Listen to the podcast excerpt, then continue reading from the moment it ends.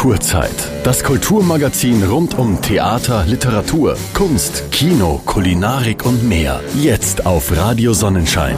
Mit Barbara Bonnmann herzlich willkommen zu einer neuen Ausgabe der Kulturzeit. Die führt uns heute unter anderem ins Theater und zwar nach Meran ins Theater in der Altstadt, wo letzte Woche der Prozess von Franz Kafka Premiere gefeiert hat. Ich spreche mit dem Regisseur und mit einem der Darsteller, nämlich mit äh, Thorsten Schilling und Freddy Redavitz. Ein bisschen Reisen tun wir heute auch. Das heißt, wir werfen einen Blick auf Europas spannendste Hotels. Und es geht in die Südtiroler Weltläden, denn die haben ihren alljährlichen Kreativwettbewerb wieder gestartet. An wen der sich richtet und worum es genau geht, darüber spreche ich heute mit Brigitte Gritsch, der Koordinatorin der Südtiroler Weltläden. Ich wünsche euch wie immer viel Spaß und gute Unterhaltung. Kulturzeit. Immer montags von 19 bis 20 Uhr und sonntags von 11 bis 12 Uhr. Nur auf Radio Sonnenschein. In der heutigen Kulturzeit begrüße ich unter anderem den Regisseur Thorsten Schilling, nach fast einem Jahr endlich mal wieder hier bei mir im Studio. Hallo Thorsten. Hallo. Und erstmalig den Schauspieler Frederik oder Freddy Redavid. Hallo. Der Anlass ist ein sehr schöner. Im Theater in der Altstadt von Meran wird ein Klassiker der Weltliteratur derzeit gespielt. Franz Kafkas Der Prozess. Die Premiere hat bereits stattgefunden, letzte Woche Dienstag, aber es gibt noch jede Menge Möglichkeiten, sich das Stück anzusehen, denn gespielt wird bis 3. Februar einschließlich. Jetzt ist der äh, Roman Roman Kafkas Der Prozess 1925 posthum veröffentlicht worden und eigentlich ist es ja gar kein Roman, sondern es sind nur Romanfragmente, die er zwischen 1914 und 15 geschrieben hat. Warum bringt ihr den Kafka auf die Bühne? Was äh, war der Grund zu sagen, den Weltklassiker lasse ich mir nicht entgehen, Thorsten? Ja, weil es ein Weltklassiker ist. nein, nein, es ist, es ist äh, ein spannender Stoff auf jeden Fall. Ein Roman oder überhaupt das Werk Kafkas hat mich natürlich schon immer fasziniert, so weil es natürlich wirklich auch einfach eine tolle Literatur. Zum anderen habe ich natürlich das Stück herausgesucht, weil es, finde ich, nach wie vor nicht wirklich an Aktualität verloren hat. Es gibt ja tausende von Interpretationen zu diesem Stoff und, und, Berge von Doktorarbeiten und so weiter und so fort. Ähm, uns hat vor allen Dingen interessiert dran, ähm, der Josef K., der in ein, in ein Räderwerk der Macht gerät und da nicht mehr dagegen ankommt, der sozusagen früh aufwacht und verhaftet ist und dann äh, aber eigentlich bis zu seinem Ende nie erfährt, was eigentlich der Grund der Verhaftung ist und was ihm vorgeworfen wird. Ähm, er gerät in dieses Räderwerk oder in diese Mühlen der, der Justiz auch deshalb, weil er eigentlich zu wenig aktiv ist. Und das mhm. hat uns natürlich interessiert, also weniger als die metaphysischen oder die ähm, religiösen Aspekte, die oft in der, in der Interpretation angesetzt werden oder die auch die biografischen von Kafka selbst.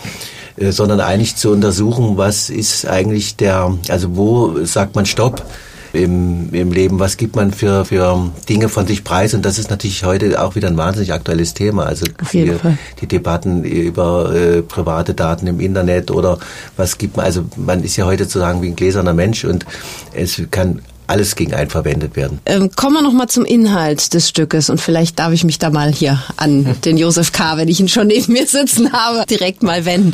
Für alle, die den Prozess bisher nicht kennen, denn äh, Thorsten, du kennst ihn in- und auswendig, Freddy, du auch. Ich kenne ihn vom Inhalt her zumindest. Ich bin schon sehr gespannt, weil ich schaue ihn mir jetzt diese Woche auf der Bühne an. Aber trotzdem, einige sagen, oh, ich kann da jetzt gar nichts mit anfangen. Was sehe ich mir denn da eigentlich an? Worum geht's denn da jetzt mal genauer? Naja, wie gesagt, es ist äh, diese diese Situation, in der eigentlich Josef K. wach wird, er wird verhaftet, er weiß nicht warum, keiner erklärt ihm warum.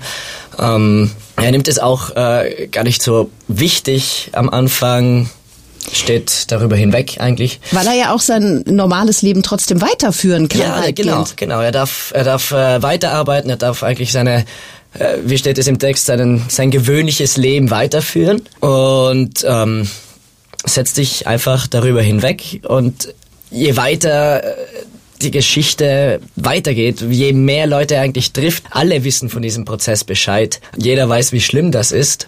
Er lässt sich aber auch nicht wirklich helfen. Und wenn er dann äh, merkt, dass das eigentlich äh, alles so groß ist und immer größer wird und eigentlich nicht mehr aufzuhalten ist, ist es äh, zu spät. Und er weiß ja auch eigentlich die ganze Zeit um das Ende. Also Er weiß eigentlich genau, in welcher Situation er sich befindet und auf was er zusteuert. Das sagen ihm ja auch immer wieder die anderen. Ja, er, die Leute sagen es ihm, sie, sie, sie nehmen es auch sehr schwer. Das ist auch in, in einer Szene mit Fräulein Bürstner schön zu sehen. Eine der Figuren, die mit Eine der Figuren, die, die vorkommen. Und ähm, zu Beginn ist es für ihn so prinzipiell äh, unwichtig, egal. Also, ja, das ist, es ist zwar dieser Prozess, aber da werde ich schon rauskommen. Das ist eh ein Fehler. Ja. Ja, und irgendwann wird ihm klar, dass es eigentlich unwitzig ist. Mehr zu Franz Kafkas Der Prozess im Theater in der Altstadt von Meran gleich nach einer kurzen musikalischen Pause. Kulturzeit. Jetzt auf Radio Sonnenschein. Zurück geht's in der heutigen Kulturzeit in das Theater in der Altstadt von Meran zur Inszenierung von Der Prozess Franz Kafka. Ich spreche mit dem Regisseur Thorsten Schilling und dem Schauspieler Frederic David. Thorsten, wenn du so ein Stück erarbeitest, äh, gehst du dann mit sehr konkreten Vorstellungen hin, zur ersten Probe sagst, Leute, das sind meine Ideen dazu und jetzt setzt das mal um? Oder beginnt dann da erstmal ein Prozess, wo ihr euch gemeinsam damit auseinandersetzt und auch die Ideen dann austauscht? Denn jeder wird sich ja wahrscheinlich Gedanken auch machen zu seinen Rollen. Ja, ja, auf jeden Fall. Also ich bin natürlich sehr froh um das junge Team und muss sagen, je älter ich werde, desto lieber arbeite ich mit jungen Menschen zusammen, weil ich merke, dass da noch einfach eine, eine große Energie da ist und auch eine, eine Bereitschaft, äh, auch zu arbeiten. Äh, Leute, die Arbeiten von mir gesehen haben, wissen ja, dass ich relativ präzise und genau und auch teilweise sehr rhythmisch und akkurat arbeite. Ja. Und äh, das muss man natürlich mögen und da muss man sich einlassen drauf. So. Dieses Team hat sich da wirklich sehr gut drauf eingelassen. Es ist natürlich schon so, dass ich eine, eine Vorstellung oder eine Idee vom Stück hat, so wie, wie, wie ist eine Atmosphäre, wie will ich es erzählen. Also ich denke, das muss man natürlich als Regisseur schon mitbringen. Das ist ja auch, dafür wird man ja auch bezahlt, sage ich mal so. Aber dass, äh, dass man ein Konzept hat. Und ich hatte eben vor, so eine, also äh, mir gefiel an diesem Text oder an dieser Bühnenfassung, die es von, von Bader Schmidt gibt, die ich nochmal bearbeitet habe, aber wo ähm, äh, die äh, natürlich schon erstmal den Prosatext sozusagen ein bisschen in, in, in, in eine Theaterfassung gebracht hat. Gefiel mir sehr gut, dass sie so mit Erzählerstimmen arbeitet und ich fand das sehr spannend, dass, dass man nicht versucht, es gibt ja auch Theaterfassungen mit sehr vielen Menschen als großer Besetzung, wo das alles dann ausgespielt wird, wo man ein Ensemble von 30, 35 Leuten braucht, große Bühne und so. Das ist natürlich im Theater in der Altstadt erstmal nicht so möglich. Ich fand es aber auch spannend, äh, diese Struktur zu wählen, weil ich mag Theater, wo das Publikum auch äh, was zu tun hat oder eine mhm. Aufgabe hat. Und ich finde, der Text von Kafka so großartig und hat äh, auch so eine präzise Bildsprache, dass man einfach viel nur sagen muss und das entsteht im Kopf, mhm. die Bilder. Und, und das fand ich eben ganz schön, dass so eine Erzählerstruktur, also sind viel, eigentlich viel, bei uns vier Erzähler auf der Bühne, die zugleich immer wieder in Rollen spielen. Also jetzt also der Freddy, der, der den Josef K. spielt, sind die drei anderen hüpfen immer wieder in andere, spielen mehr. Weil es zahlreiche Rollen sind, genau, einfach die vorkommen. Die, die sozusagen äh, erzählen oder sind, funktionieren als Erzähler und gehen dann sozusagen zack in, in, in die Rolle spielen, mhm. kurze Szene, dann geht's wieder an die Erzähler. Und sie sind zugleich aber auch Musiker auf der Bühne. Ja. Und da habe ich natürlich auch die Besetzung unter anderem auch deswegen gewählt, weil ich wusste, sie spielen alle Instrumente, sind musikalisch. Und das geht eben sehr gut auf, dass das eigentlich so ein sehr musikalischer, rhythmischer Abend ist, der mhm. auch der Sprache entspricht und wo man, glaube ich, auch nochmal sehr, also äh, mit einem großen Spaß, äh, so einen schweren Stoff, sage ich mal, vom mhm. Thema her. Und auch natürlich ein bisschen so diese Angst, die man so vor Weltliteratur, verstehe ich das oder ja. das kommt an diesem Abend eben gar nicht auf. Und das mhm. habe ich eben bei der Premiere auch so gehört, dass sie sagen, das ist eigentlich ein total schöner Zugang, der einen so den, den, den das erleichtert, sich damit auseinanderzusetzen. Ich glaube, das ist auch ganz wichtig zu betonen, dass wirklich niemand sagt, oh Gott, Kafka, das, das ist bestimmt ganz schwer, das verstehe ich bestimmt gar nicht. Keine Angst haben, hingehen, anschauen. Überhaupt kein Problem. Jeder kann sich das angucken und jeder kann das verstehen und jeder kann was für sich mitnehmen und sehr viel gute Unterhaltung bekommen an diesem Abend. Freddy, äh, wie ist das denn jetzt für, für euch gewesen? Erste Probe? Jeder macht sich ja seine Gedanken zu einer Rolle. Also du wusstest, du wirst der Josef K. sein. Hat sich das denn so weitgehend gedeckt, was der Thorsten euch dann erzählt hat und was du dir so vorgestellt hast? Oder ist es dann so gewesen, dass du gesagt hast, jetzt muss ich all das, was ich mir schon überlegt habe, nochmal komplett über den Haufen werfen? Nein, also so war es sowas nicht. Also wenn ich den Roman gelesen habe, habe ich mir natürlich viele Gedanken darüber gemacht, habe mir vieles aufgeschrieben auch. Und als wir uns dann getroffen haben und zum ersten Mal darüber gesprochen haben, dann haben sich viele Sachen eh gedeckt. Da waren so für mich einfach ein paar Grundsachen, die zu klären waren es gibt ja große Unterschiede auch in der Interpretation. Ja. Weiß er, was geschieht? Weiß er, dass er schuldig ist und so weiter? Diese Fragen, die haben wir äh, sofort geklärt. Aber ich kann mich auch daran erinnern, dass ich nach zwei Wochen war das oder so, nach einer Probe habe ich gesagt, nein, ich, ich, jetzt, jetzt muss ich mich in einen, einen gewissen Punkt noch mal kurz reinlesen äh, und war dann eigentlich dann wieder zwei Stunden mit mit Internet und habe Sachen gesucht, die mir wieder ein wenig weiterhelfen können. Aber im Großen und Ganzen hat sich das eigentlich äh, gedeckt. Und wie gesagt, die großen Fragen waren von Anfang an geklärt und der Rest ist dann eh ähm, doch in der Probenzeit entstanden und gekommen. Zu viert stehen sie auf der Bühne des Theaters in der Altstadt von Meran in Franz Kafkas Der Prozess. An der Seite von Freddy Reh David sieht man Max G. Fischnaller, Daniel Clemente und Marlis Untersteiner, wobei diese drei in die verschiedensten Rollen an diesem Abend schlüpfen. Mehr zu dem Stück gleich. Wir machen noch mal eine musikalische Pause. Zeit für Kultur. Jetzt auf Radio Sonnenschein. Einmal noch geht's zurück ins Theater in der Altstadt von Meran, da wo gerade Franz Kafkas Der Prozess zu sehen ist, und zwar bis einschließlich 3. Februar. Karten kann man sich noch reservieren. Und äh, ich plaudere noch ein bisschen mit dem Regisseur, Thorsten Schilling. Wie müssen wir uns jetzt Bühnenbild, Kostüme vorstellen? Seid ihr heutig unterwegs? Seid ihr in der Zeit Kafkas vielleicht angesiedelt? Seid ihr ganz neutral, dass man sagt, das kann eigentlich zu jeder Zeit spielen, damit ihr auch diese Aktualität zu heute gut ziehen könnt? Wie, wie macht ihr das? Es ist natürlich schon so, dass man erstmal überlegt, wie, wie kriegt man so ein Ambiente erzählt. Das heißt also, die Schwierigkeit bei dem Stoff ist ja, dass es unendlich viele Spielorte eigentlich ja. gibt. So, man kann natürlich auf der Bühne jetzt nicht ständig umbauen, zumindest äh, auf so einer Bühne wie im Theater der Altstadt nicht. Und deswegen habe ich mich mit der Zita Pichler, die die Ausstattung gemacht hat, auch erstmal lang im Vorfeld schon hingesetzt und auch, wie erzählt man so dieses ein bisschen klaustrophobische Klima, was da herrscht. Man kennt ja so die Kafka-Verfilmungen und ja. hat auch so ein Gefühl beim Lesen des Stoffes, dass es irgendwie alles so ein bisschen sehr dunkel und sehr so eng ist. Ganz genau. Von daher ist so die Bühne eigentlich sehr stark definiert über so Aktenberge, Aktenbündel, weil ich dann irgendwie drauf kam, so eigentlich ist es ja, es geht ja um den Prozess und das Stück heißt schon so und eigentlich ist es so, das, was ihn überrollt, sind ja auch diese Unterlagen. Also man sieht ja auch im Stück unendlich viele Figuren, die irgendwas im Gericht oder in der Justiz arbeiten mhm. und eigentlich hat man oft das Gefühl, das ist so grotesk und so sinnlos und so durchschaubar blödsinnig, was die da betreiben und äh, trotzdem machen sie es und trotzdem gliedert sich sich da jeder in dieses System ein. Also so von der, von der Ästhetik sind wir sehr stark so eine Art Stummfilmästhetik, ist alles mhm. in schwarz-weiß gehalten. Auch von der Maske äh, ist sehr da angelehnt und so, dass man so diese, ja, eigentlich so 20er Jahre oder eben auch ein bisschen genau. so eher die Entstehungszeit des Stückes äh, berücksichtigt haben und das ist, äh, bringt auch nochmal eine gewisse Skurrilität und auch eine gewisse Abstraktion, dass man, glaube ich, auch eher bereit ist, das für heute sich Assoziationen herauszuziehen, als wenn man das so gleich eins zu eins. Also ich bin mhm. dann immer jemand und das Ensemble ging das wunderbarerweise mit, auch äh, mit sehr viel Kreativität und auch Erfindungsfreude und, und eben die, die Ausstatterin Zita Pichler eben auch, dass man sagt, man hat eigentlich doch äh, ein Stück Theater, was mir was zu sagen hat und, und äh, ich finde es halt oft so schwierig, wenn man das immer so eins zu eins den Leuten aufknüppelt und sagt so mit dem Zeigefinger, ja, schau, genau. das bist du jetzt. Ja, ja.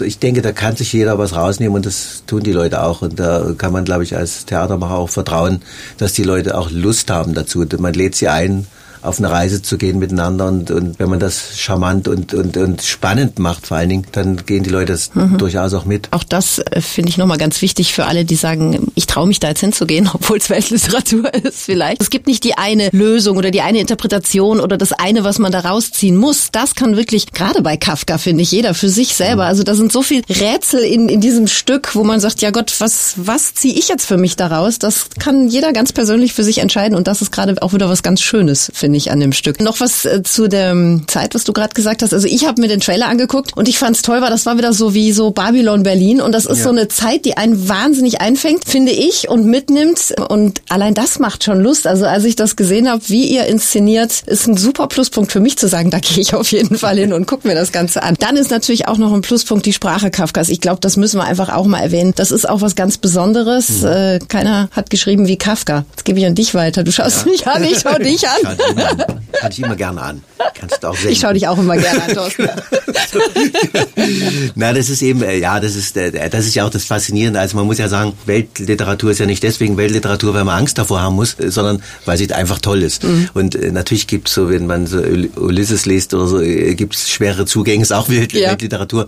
Ich finde, Kafka ist, äh, man, man braucht ein bisschen, bis man in so einem Rhythmus und so einem Sprachgefühl drin ist. Und dann, finde ich, liest sich aber toll. Auch die, die anderen Romane und Kurzerzählungen, das ist ja nicht umsonst auch Schulstoff genau. teilweise, weil es natürlich, weil es, weil es doch einen Zugang gibt. Und ähm, das, was natürlich, was ich vorhin auch schon gesagt habe, ist es so, äh, hat natürlich eine unglaubliche Sprachkraft und vor allen Dingen eine Bildkraft. Also ich finde, er ist ja jetzt nicht jemand, der so ganz grammatikalisch komplizierte Dinge macht wie andere Autoren, die so eine ganz, so eine eigen, sondern er hat oft ja fast eine Umgangssprache, ja. aber hat eine Art, Dinge auf den Punkt zu bringen mhm. und, und Bilder zu erzeugen, die, die wirklich grandios ist. Das ist, ermöglicht natürlich auch viel auf der Bühne. Also es ist zum Beispiel eben auch so, dass wir, glaube ich, auch dadurch den Mut hatten, in der Arbeit zu Wege zu gehen, wo wir auch der Grotesken, diesen Witz, den das Stück auch hat, die wir herausgefunden haben in der Arbeit. Es gibt Figuren, die sind so grotesk und auch, wo gestern mir auch Leute gesagt haben, teilweise, dass Kafka so einen Witz hat, haben ja. die eigentlich gar nicht noch gewusst, sondern man hat es immer so als düsteren Stoff, der so schwer ist und man geht so deprimiert aus dem Theater. Es haben gestern ganz viele Leute auch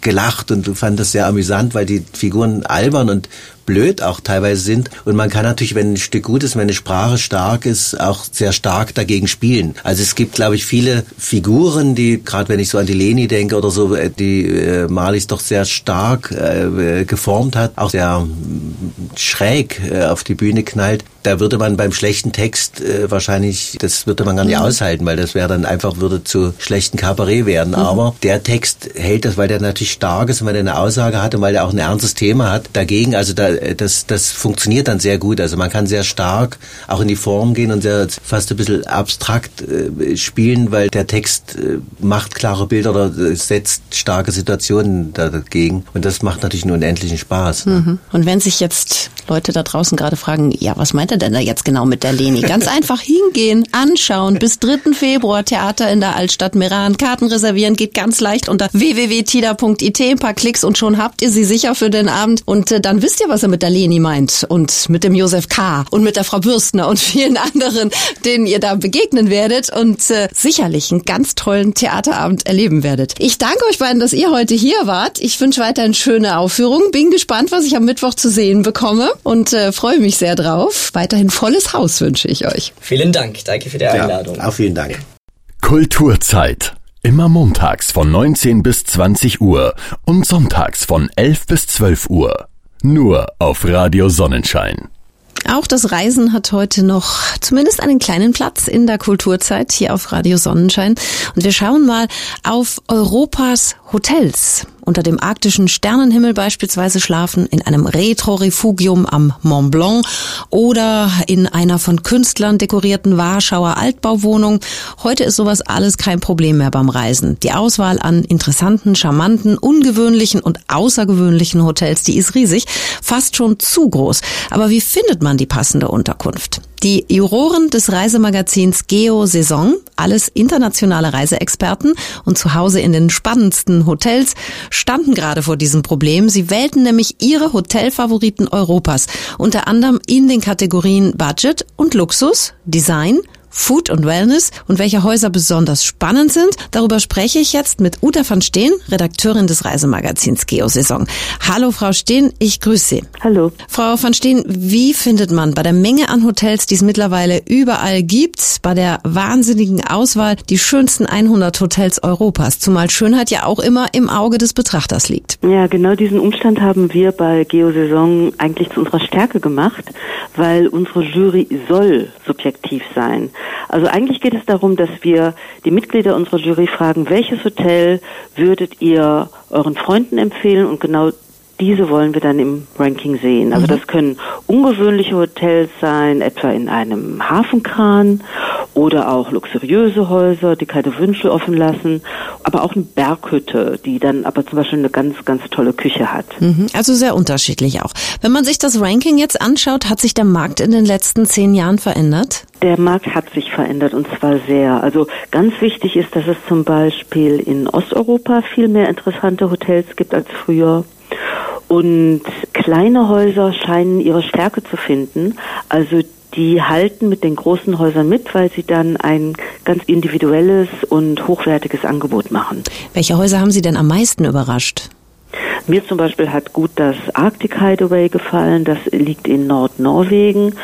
Das liegt auf einer einsamen Insel, da ist sonst nichts. Also da gibt's noch nicht mal eine richtige Straße, allerdings ein paar Straßenlaternen. Ja. Und was ich auch ganz toll finde, ist in Warschau das Outdoor Rooms. Das ist eine große Altbauwohnung, die von Künstlern eingerichtet wurde. Mhm. Und das ist so ein bisschen, als ob man bei Freunden zu Besuch ist. Ja. Und das Doppelzimmer kostet auch nicht mehr als 100 Euro pro Nacht. Das hört sich richtig toll an.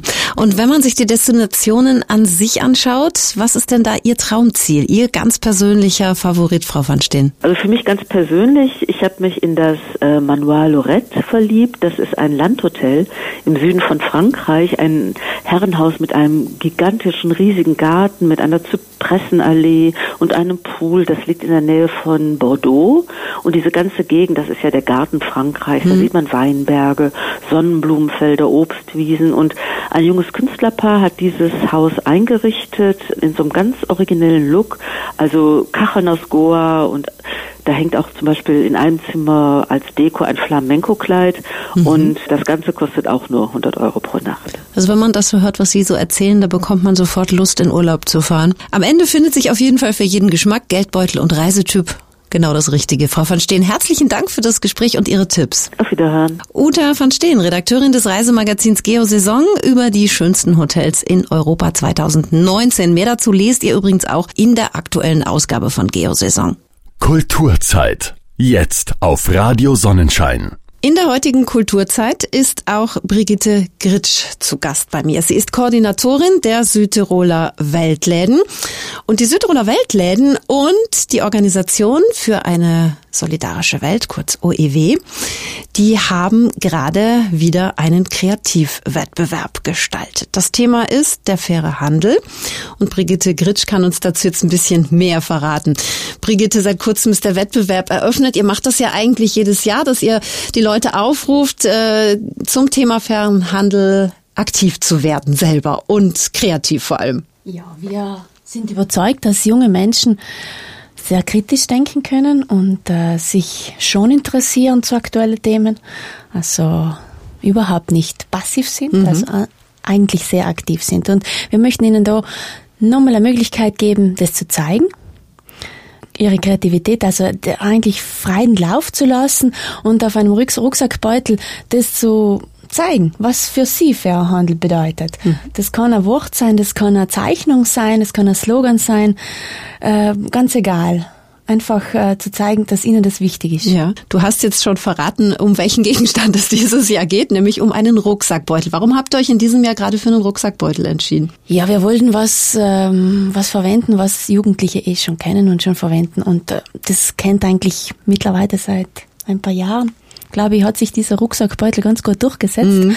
Es ist praktisch und ähm, in der Zeit, wo man eh die Plastiksackler vermeiden will, Ja, glaube ich, genau. ist ganz wichtig, dass wir an Baumwolltaschen denken, etwas Langlebiges kreieren und ähm, das kann dann einfach ganz gut auch die Botschaft weitertragen. Das sind jetzt auch nicht irgendwelche Beutel, sondern die haben bereits ohne kreative Gestaltung einen äh, fairen Handel-Hintergrund. Ja, logischerweise ist es uns ganz wichtig gewesen, woher kommen die Beutel.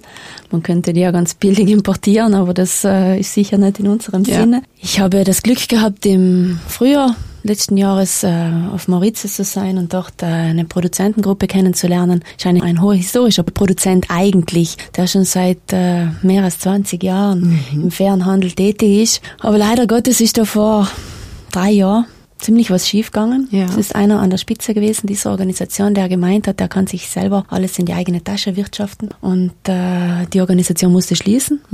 Der Gründer dieser Organisation damals wollte sich eigentlich zur Ruhe setzen, konnte das jetzt aber nicht, weil ihm das Herz so weh tat. Ja. Diese Menschen mit Beeinträchtigung, die hatten ja keine Chance, auf Mauritius weiterhin eine Arbeit zu finden und jetzt ist er hergegangen, hat wieder eine neue Organisation gegründet und ähm, sucht jetzt halt händeringend nach Aufträgen.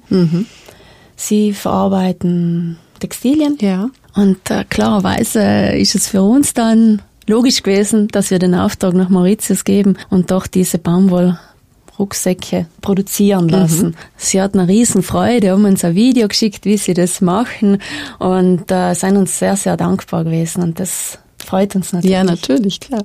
Das heißt, ihr habt diese Beutel, das sind weiße, helle Beutel, ganz schlicht, ohne irgendwas drauf. Die habt ihr jetzt in den Weltläden und alle, die am Kreativwettbewerb teilnehmen möchten, die können die dort bekommen. Genau, die können in den Weltladen gehen und einfach sagen, sie möchten beim Fairtrend-Wettbewerb mitmachen und dann können sie sich dort einen Beutel holen ähm, für fünf Euro. Also das ist ein kleiner Teil, also da sind nicht die Kosten gedeckt, aber ein kleiner Teil wird mhm. damit gedeckt mhm. sein.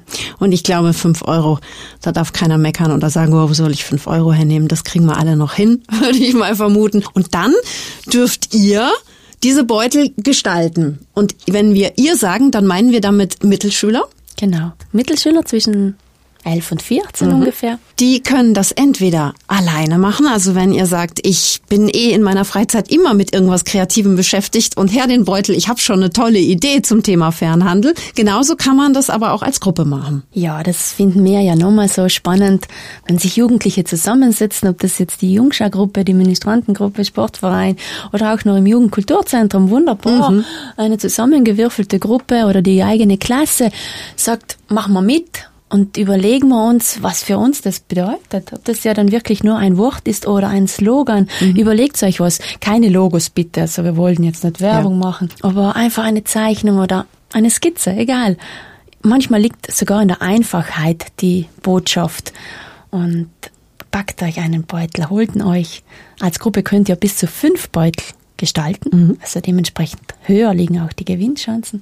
Wir freuen uns. Es gibt ein paar Regeln, wie diese Gestaltung aussehen soll. Also es gibt zumindest Maße, die eingehalten werden müssen. Das geht darum, dass ja einer dieser Beutel dann wirklich digitalisiert wird und in den Handel kommen soll und da braucht man gewisse Maße. Genau, dann geht's halt einfacher, wenn wir das Design sollte circa auf einem A4 Platz haben und das dann auf dem Beutel raufkommen, dass wir es dann auch eben digitalisieren können und den schon bestehenden Rucksackbeutel dann auch bedrucken können. Mhm. Das ist ganz wichtig. Ja. ja. Wir haben gesagt, wer mitmachen darf. Wir haben gesagt, wie es aussehen sollte und wo man die Beutel bekommt. Wir haben aber noch nichts darüber gesagt, wie lange man Zeit hat, diesen Beutel in einem der Südtiroler Weltläden dann abzugeben, wenn er fertig gestaltet ist. Ja, also Zeit haben wir noch genug, glaube ich. Wir wünschen uns, dass die Beutel bis 20. April, also Kar Samstag, in einem der Südtiroler Weltläden abgegeben werden, versehen mit Namen natürlich und äh, einer Telefonnummer oder einer E-Mail-Adresse, sodass wir die oder den Gewinner oder die Gruppe dann auch kontaktieren können. Mhm. Und äh, wer entscheidet da genau drüber, welcher Beutel dann der Siegerbeutel wird? Jury klingt immer so, ja gut, das sind jetzt so anonym so ein paar Menschen, wir wissen aber nicht, wer sich da tatsächlich mit beschäftigt. Also wir haben eine Jury und da gibt es eine Vertreter aus den Südtiroler Weltläden einen Vertreter oder eine Vertreterin von der OEW. Wir werden jemanden von der Jungschau dabei haben. Mhm. Und ähm, wahrscheinlich noch eine Freiwillige aus den Südtiroler Weltläden, weil wie Sie vielleicht alle wissen, arbeiten circa 150 Personen in ja. ganz Südtirol ehrenamtlich, die einen halben Tag ihrer Zeit den Weltläden schenken. Und dadurch haben wir sehr kritische und kreative mhm. Köpfe dabei und das ist ganz wichtig. Und die fünfte Person, die wird wahrscheinlich jemand von der Provinz Bozen mhm. sein, die diesen Wettbewerb mitfinanzieren ja. und mittragen.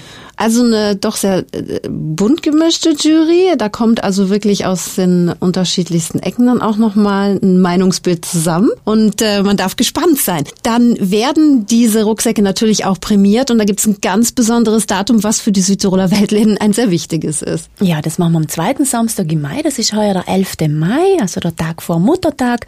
Das ist äh, international der Tag des fairen Handels. Und wir feiern diesen heute heuer in Neumarkt, ein Weltladenfest, wo alle Weltladen vertreten sein werden. Und genau dort werden wir dann auch die Prämierung machen, wo dann die Rucksackbeutel gezeigt werden. Die können dann anschließend entweder direkt dort am Fest wieder abgeholt werden oder danach nachher im Weltladen, wo sie abgegeben wurden. Und für die Gruppen habt ihr noch ein ganz besonderes Zuckerle, würde ich mal sagen. Ja, der Hauptpreis für Kategorie Gruppe, das ist heuer wieder ein äh, zwei Tage Workshop, Spiele, Erlebnis, Wochenende muss es nicht sein. Also das entscheiden wir dann gemeinsam, wann wir da hinfahren. Nach San Lugano, ins Jungschauhaus. Dort wird gemeinsam gekocht mit fern- und lokalen biologischen Zutaten, mhm. klarerweise. Lassen wir uns äh, Spiele einfallen, Workshops. Ähm, die Jugendlichen sowieso haben selber die Möglichkeit, auch zu sagen, was sie gerne tun möchten.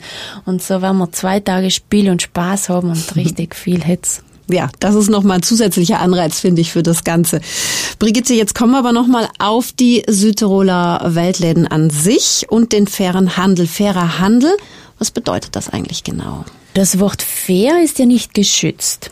Und dann kann ja im Prinzip jeder sagen, dass er was fair herstellt. Ja. Beim fairen Handel ist es aber so, dass wir nach diesen zehn Kriterien arbeiten.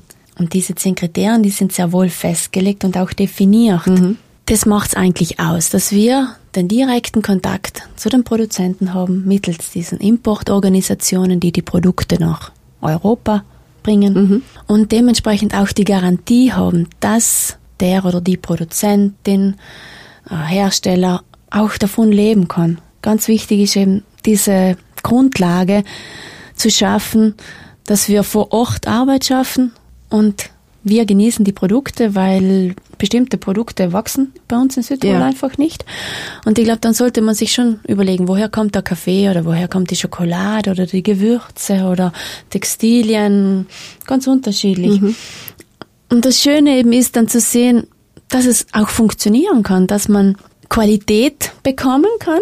Und da glaube ich, können wir als Weltläden schon sagen, dass die Produkte jetzt nicht teurer sind, wenn man sie mit gleichen Qualitätsprodukten vergleicht. Klarerweise, wenn man sie mit Billigprodukten vergleicht, dann sind sie auf alle Fälle teurer, aber das ist nicht dieselbe Qualität. Mhm. Da haben wir etwas anderes. Und in den Weltläden vertreiben wir eben diese Produkte, die von guter Qualität sind, fast zum Teil nur biologisch. Nicht alle sind zertifiziert, vielleicht weil der Produzent noch nicht die Zertifizierungsmaßnahmen ergriffen hat, aber trotzdem schon sehr lange biologisch produziert, weil mhm. er es auch nicht anders kennt. Mhm. In Permakulturweise zum Teil. Ja. Und ich selbst hatte das Glück, bei einigen Produzenten schon zu sein und deswegen kann ich ja wirklich sagen, dass das schon alles so ist, wie wir das erzählen mhm. oder wie das die Mitarbeiter in den Weltläden auch weitergeben. Die Produkte kommen von kontrollierten Organisationen. Das Netzwerk ist sehr groß. Wir haben das Glück, in Bozen den Präsidenten dieser weltweiten Dachorganisation zu haben, den Rudi Dahlwey. Mhm. Und von ihm erfahren wir dann auch aus erster Hand, wie es läuft. Ja. Und manchmal geht auch was schief. Aber dann korrigiert man das. Mhm. Das sind auch nur Menschen ja. und äh, überall kann mal was passieren ja. oder vielleicht auch mal nicht alles mit rechten Dingen zu So wie du es von Mauritius heute schon erzählt hast. Ganz genau. Mhm. Aber eben, dann zieht man die Handbremse ja. und trifft Maßnahmen. Und deswegen glaube ich, kann jeder mit ruhigem Gewissen wirklich im Weltladen die Produkte kaufen. Früher hatten wir nur sogenannte Kolonialprodukte dort. Ja. Und viele, wenn sie Weltläden hören, denken vielleicht auch nur an Schokolade, Tee, Kaffee, Bananen. Aber mittlerweile hat sich da was verändert. Wir finden Nudel, Tomatensauce, Olivenöl, äh, Carciofi und so verschiedenste mhm. Produkte, auch aus Italien in den Weltläden, äh, weil der faire Handel sich verändert. Wir müssen auch mittlerweile bei uns schauen, wie es im Markt zugeht, mhm. wie es im Handel zugeht und ob da schon wirklich alles mit rechten Dingen ja. läuft. Das ist eine große Aufgabe. Genau, aber das macht sehr spannend. Bei der ihr auch sicherlich immer gefordert seid, aber du hast ja gerade schon gesagt, ihr seid ja auch dann vor Ort, du bist auch vor Ort, du schaust dir das also wirklich an und wenn du dann berichtest, dann weißt du, ich habe das gesehen, das ist tatsächlich so.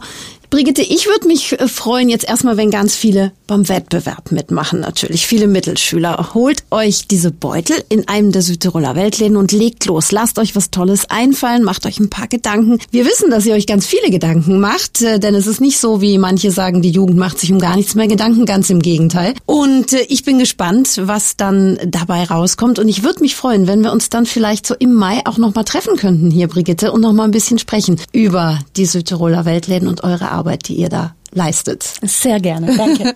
ich danke dir, dass du heute hier warst. Brigitte Gritsch war das, die Koordinatorin der Südtiroler Weltläden. Wer mehr Infos haben möchte zum Wettbewerb, der findet die im Netz unter www.fairtrend.org oder auch auf Facebook unter Fairtrend. Und ähm, damit kann ich nur noch mal alle aufrufen, mitmachen. Liebe Mittelschüler, reicht tolle Sachen ein. Man ist ganz gespannt auf das, was ihr da abgeben werdet. Das war sie für heute, die Kulturzeit auf Radio Sonnenschein. Ich hoffe, für alle war wieder was Interessantes mit dabei. Schöne Woche wünsche ich euch und bis zum nächsten Mal. Ein Tschüss und ein Ciao von der Barbara.